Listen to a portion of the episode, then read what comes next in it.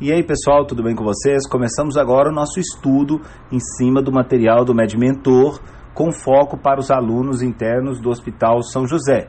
É claro que são temas que pode atender qualquer estudante dentro do curso de medicina, aonde nós iremos falar sobre clínica.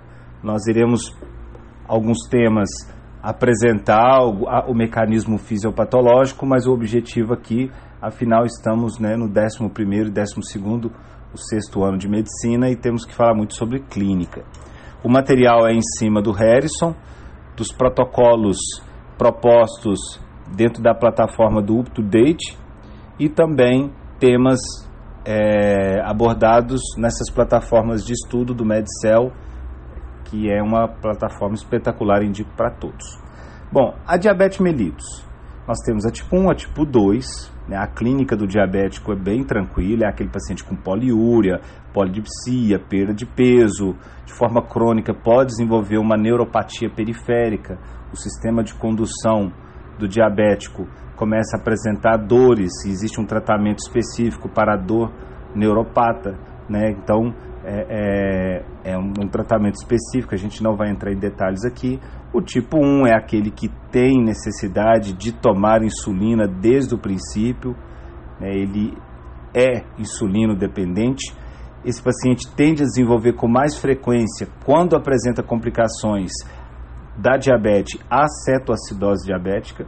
Ao contrário, o tipo 2 tende a desenvolver mais o estado hiperosmolar hiperglicêmico dentro do, dos achados laboratoriais que me fala a favor do diabético tipo 1, como é uma doença quase que principalmente autoimune, nós temos o antigade, existem outros marcadores também.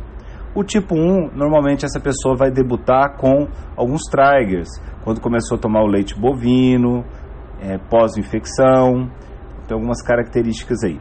Bom, isso aqui é super importante, a gente precisa saber, pessoal, é, quais são os valores de referência da glicose em jejum, duas horas pós 75 gramas de glicose, aquele casual e a hemoglobina glicada, claro.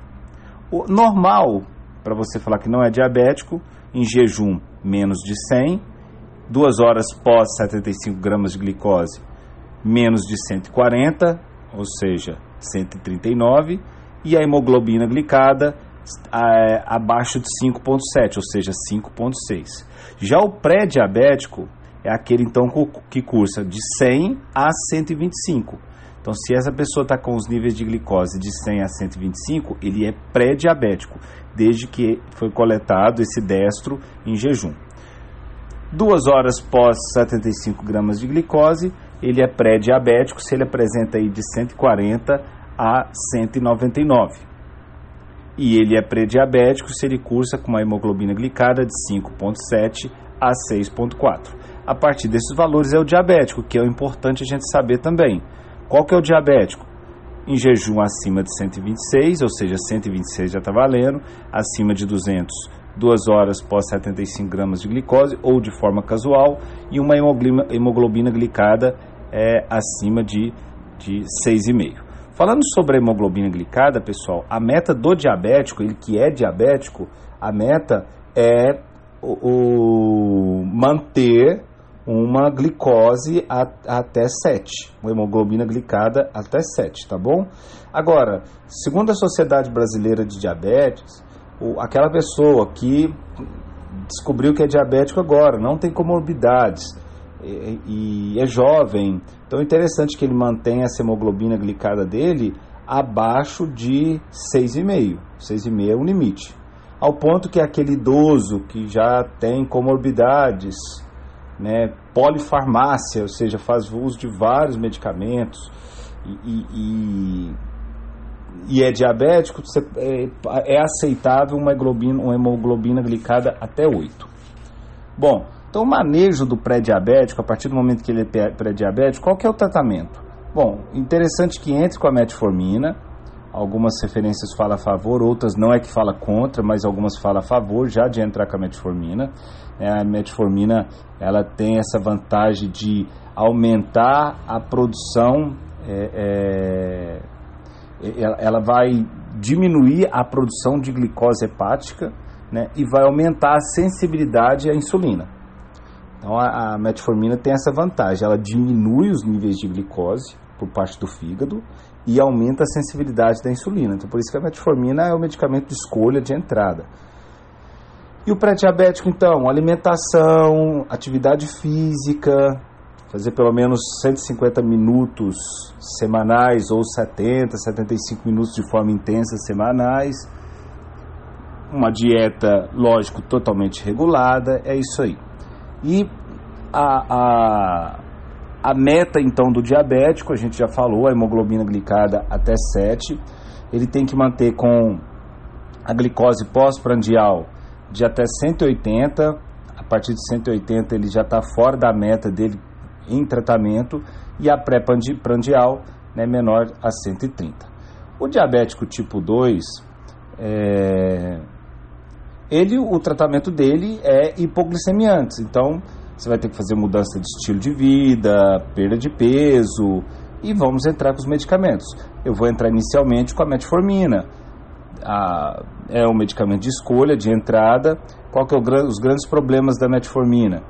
É, ela tem como efeito adverso, ela pode desenvolver uma acidose lática, então fica atento, um caso clínico que possa aparecer um paciente com cetoacidose diabética na urgência e pode ser pela metformina. Isso principalmente se essa pessoa tiver uma insuficiência renal agregada. Então ele pode desenvolver uma acidose lática e essa, essa acidose desenvolver uma certa acidose diabética. Bom, é, outra coisa importante dentro da metformina é que sempre que for realizar exame de contraste, tomografia de contraste, tem que suspender a metformina.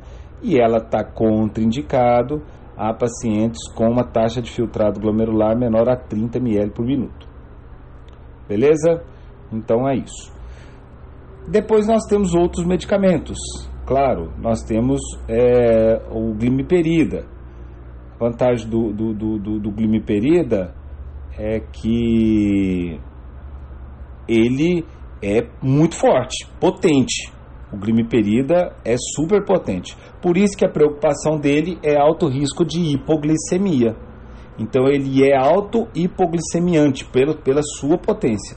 E ele também tem ganho de peso. É, ele tende a ganhar peso aí. Ele é contraindicado em pacientes com insuficiência renal. Não pode usar o glimiperida por risco de hipoglicemia tá bom?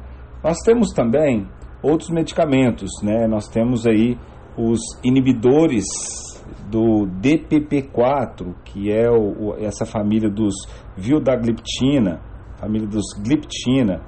É, esse medicamento, essa família é uma família bem legal, ele não tem risco é, cardiovascular, é uma família interessante, só que não é bom, não é interessante associar com liraglutida.